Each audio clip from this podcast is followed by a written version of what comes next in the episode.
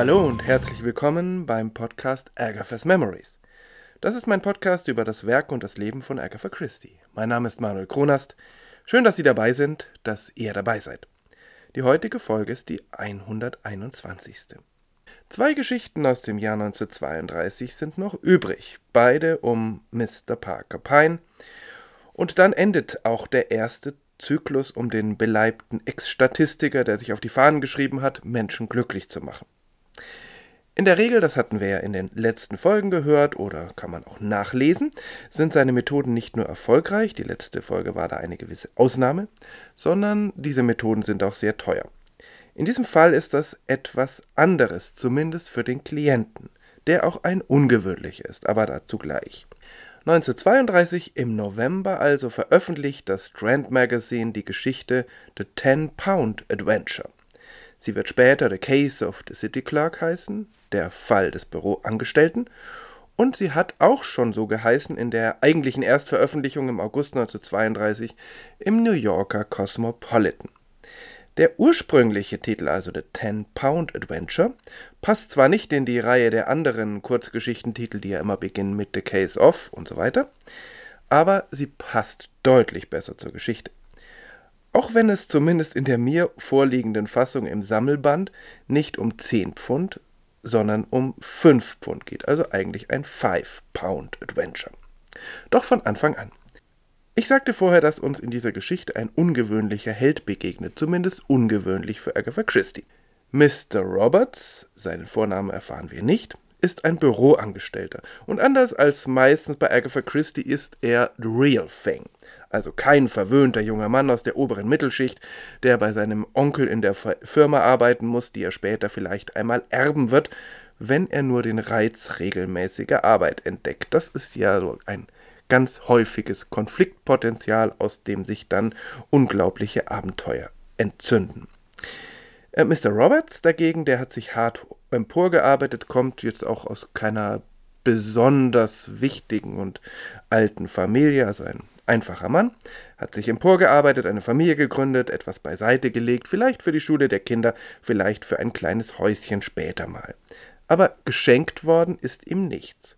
Und nun hat er im Alter von 48 Jahren das Gefühl, dass das Leben vielleicht noch etwas mehr für ihn bereithalten könnte.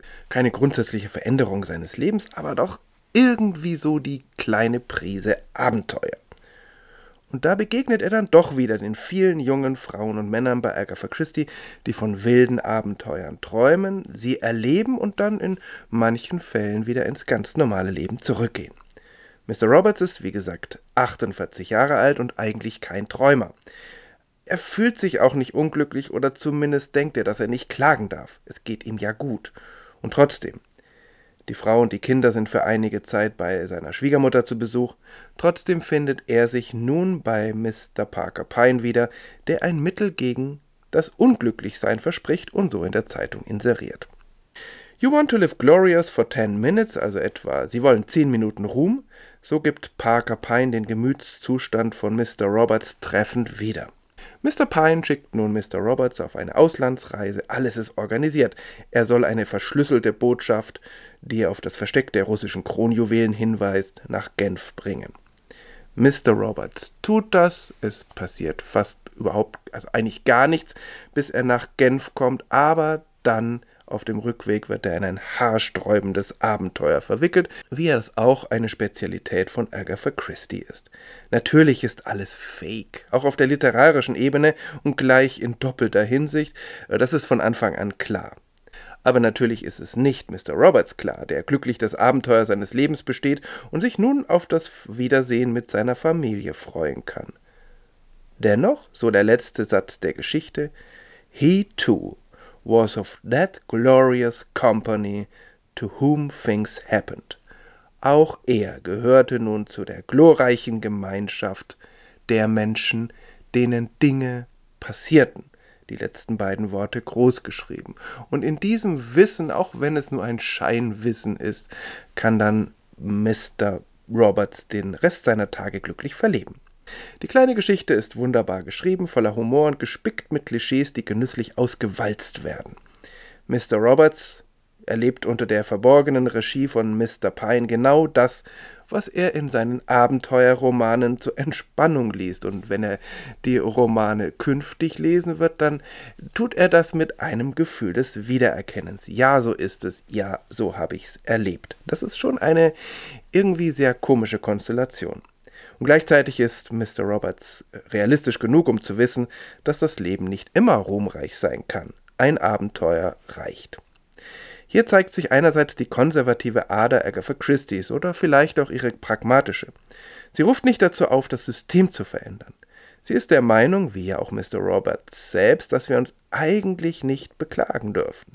Aber, und das ist ihre andere Seite, sie ist sich sicher, dass wir in diesem Alltagstrott Lichtblicke brauchen, kleinere oder größere Abenteuer, die nicht das Große und Ganze verändern, die das aber durchbrechen.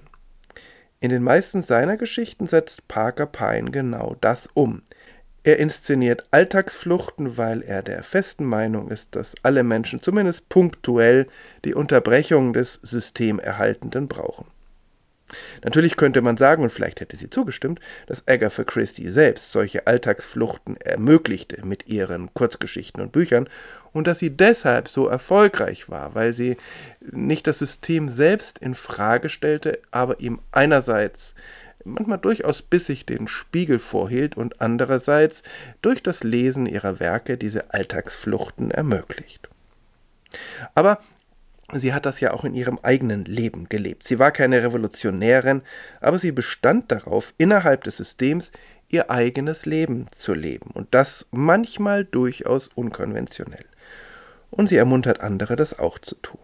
In der nächsten Parker Pine Geschichte nämlich reicht es nicht mehr aus, einfach den Alltag zu unterbrechen, dann ändert Mr. Pine radikal den Alltag einer anderen Person. Also da könnte man schon sagen, das ist das hat schon so was Revolutionäres. Aber dazu mehr in der nächsten Folge.